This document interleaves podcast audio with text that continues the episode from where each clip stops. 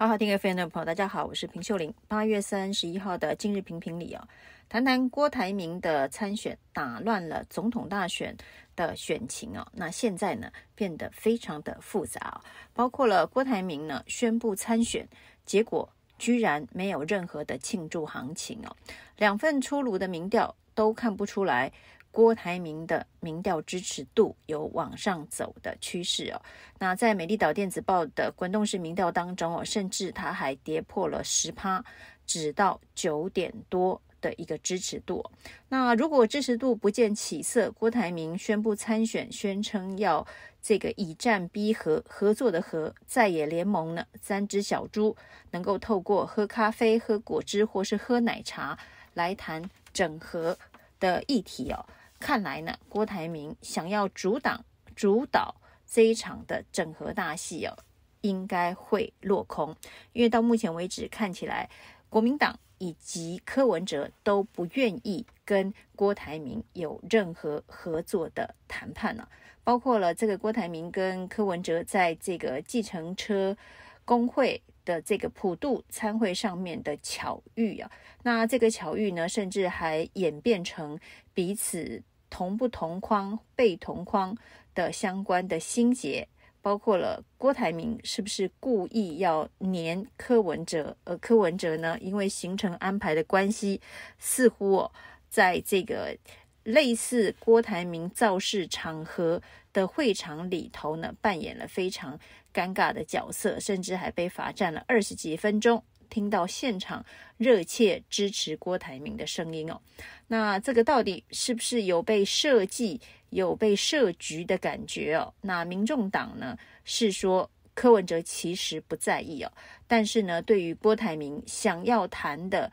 郭柯合作，那柯文哲是不太可能在这样子的场合跟郭台铭有所交流的，甚至柯文哲说：“难道我不在旁边听郭台铭讲话？”站二十分钟，难道要上台上舞台去抢位置吗？那对于柯文哲来讲呢？此时此刻跟柯文哲之间的合作，显然不是最重要的选举的节奏。那郭台铭的民调还一直维持在第四名的状态之下，想要成为这场整合大戏的大导演。难度真的非常高哦。那至于所谓的以战逼和，可能对郭台铭来讲，效果是把自己变成边缘人，而呢，这个侯科之间倒是有可能因此被逼出合作方案，所谓的蓝白合。那所谓的非绿阵营主流民意政党轮替大联盟哦，未来恐怕没有郭台铭的角色，只剩下侯友谊跟柯文哲谈判。如何找出最有可能打败赖清德的组合方式啊？那所以呢，对于民进党来讲哦，应该也看到了这一个方向发展的蛛丝马迹哦。所以呢，之前。民进党对于郭台铭投入选战都是非常的兴高采烈哦，因为一旦呢这一个非绿阵营分成三股势力哦，赖清德就真的是可以躺着选了。就像柯文哲说的，再再也三个人都挂了。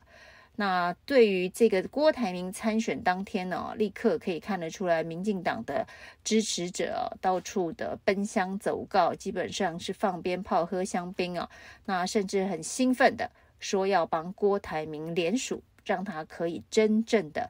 加入这场战局，拿到总统大选的门票。不过呢，兴奋不到半天呢、这就被民进党中央给泼了一桶冰水啊！民党中央呢，现在定出了四步，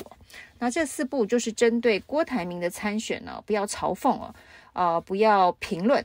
也不要涉入。也不能参加联署哦。那为什么针对郭台铭的参选，明明对赖清德来讲是选举的大利多，可是民进党中央却要搬出严格的四部禁令哦？这好像跟国民党一样啊。国民党是祭出郭台铭条款哦，就是未来不管是这个站台，或者是合作，或者是互相拉台，通通都是违反党纪啊。那甚至活力全开啊。那包括了林胜文都出来说，曾经找郭台铭谈过合作，但是呢，他什么都不要，只要正的，只要让大哥先做四年等等。那所谓的侯郭会的密谈内容哦，也被曝光哦。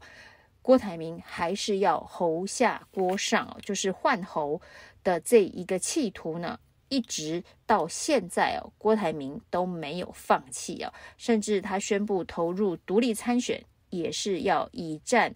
逼侯啊，不是逼和，以战逼侯这个侯下郭上啊，那郭还是那一句，大哥只做四年，那所以让所有的谈判呢都完全的失败，所以当郭台铭确定。投入选战之后，国民党就再无顾忌哦，没有所谓的尊郭和郭的相关的策略哦，现在就是呃火力全开，能打的资料全都打，能够这个破坏。郭台铭人设的这个过去所累积的相骂本一次拿出来，现在就是以战止战啊，大家都来硬的。那看到这样子的一个局势啊，国民党跟郭台铭的决裂，一方面呢，这个对于民进党来讲呢，的确看到了郭台铭投入选举之后，民调里头呢，不管是侯友宜还是柯文哲都往下掉了。事实上，赖清德的民调在今天所公布的这个静电视的民调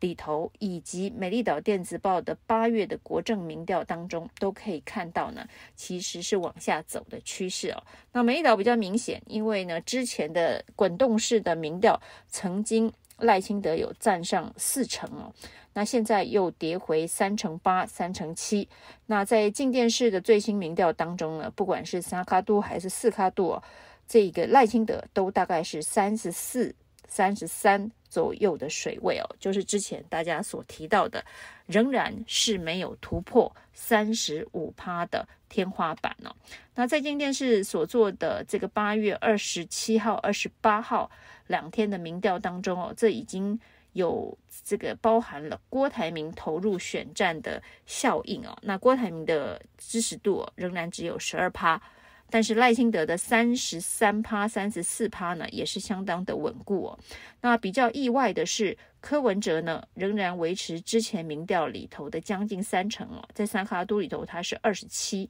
那侯友宜是十六，两个人的距离呢显然比之前美丽岛民调所做的这个数字哦拉开的比较多一点。那比较呃，唯一合理的解释啊，是美岛电子报的民调呢，是完全以住宅电话的民调作为抽样的母体，而在静电视的民调当中哦，它的这一个抽样的母体有百分之五十是住宅电话，百分之五十是手机啊。那当这个样本里头有手机样本，就会对柯文哲相对有利啊。那这个相对有利的比较。不管是针对赖清德或是针对侯友宜，应该都是同样的现象。那百分之五十的民调里头呢，柯文哲仍然维持了二十七趴的支持度，在三脚督的时候，代表呢前一阵子啊，他因为相关的失言争议等等高虹安事件所往下走的民调，看来呢，呃，又缓步的回到了他原本的水平哦。那今天是今天的民调之外呢，还有这个新头壳的民调非常特别的是，他居然做了一对一的蓝绿与非绿的对决哦。但他非绿的对决，因为现在呢第二名是柯文哲，所以呢他所谓的绿与非绿的一对一对决，采用的是赖清德对上柯文哲，这个组合当然是蛮梦幻的，就是说柯文哲有没有办法在非绿阵营当中。整合成一组出来与赖清德对决，不过这个对决的结果呢，柯文哲居然赢了赖清德八个百分点呢，就是柯文哲是四十四趴，赖清德只有三十六趴，看得出来赖清德还是维持他的三十五到三十六的这个天花板的数字，但是柯文哲呢，一旦整合了。郭台铭跟侯友宜之后哦，那所谓的非绿阵营现在还是有四十四趴的实力。如果照这个心头壳的这一个想象哦，梦幻式的蓝绿对决的话，那看起来呢，目前所谓的在野联盟的整合，呃，未必是完全错失掉时机哦。因为之前的一个论述呢，是当赖清德的民调已经突破四十趴的时候。蓝白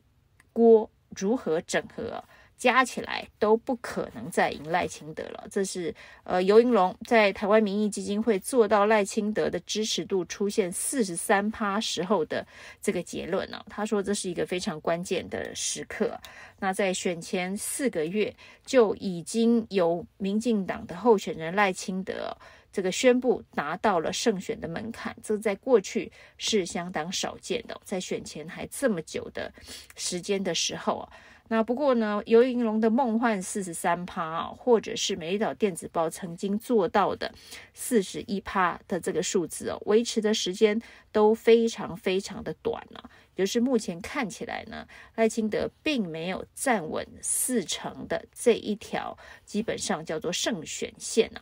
那在这个小笠原的这个分析当中哦，他用美丽岛电子报过去的资料库作为他分析推论的基础哦。提到，只要赖清德的民调超过三十八趴，不用到四十趴，超过三十八趴，以台湾现在的这个结构，在野的结构、选举的结构来看呢，呃，不论出现哪一种弃保的可能性。那都可以稳定的当选了，所以三十八趴是这个赖清德非常安全的当选线了。但是看起来在这些民调当中哦，呃，赖清德离三十八趴呢还有一段的距离。也就是说呢，蓝白如果要整合、要操作，或者是要操作弃保，至少在现在此时此刻。都还有机会哦，还没有完全丧丧失这个黄金的时间点。那显然，民进党应该也是发现这件事情哦，所以才会有所谓的四不哦。那很担心，就是郭台铭的乱象呢，其实会促成的是蓝白的整合。那赖清德躺着选这样子的一个耳语，那反而会造成民众分裂投票，担心民进党一党独大。让民进党的这个绿营小鸡们、哦，恐怕选情会陷入危机哦。那在这些负面影响的后坐力之下哦，呃，才会让民进党哦，简直把郭台铭当成了自己人、哦，立刻祭出四不：不嘲讽、不评论、不涉入、不联署、哦，边缘化郭台铭的这个策略。那跟国民党比起来哦，国民党要这个。啊，摧毁呃郭台铭的相关的人设，这样子的一个把郭台铭变成坏人的一个策略，看起来民进党跟国民党呢正在分进合击，夹杀郭台铭啊。以上今天评评理，谢谢收听。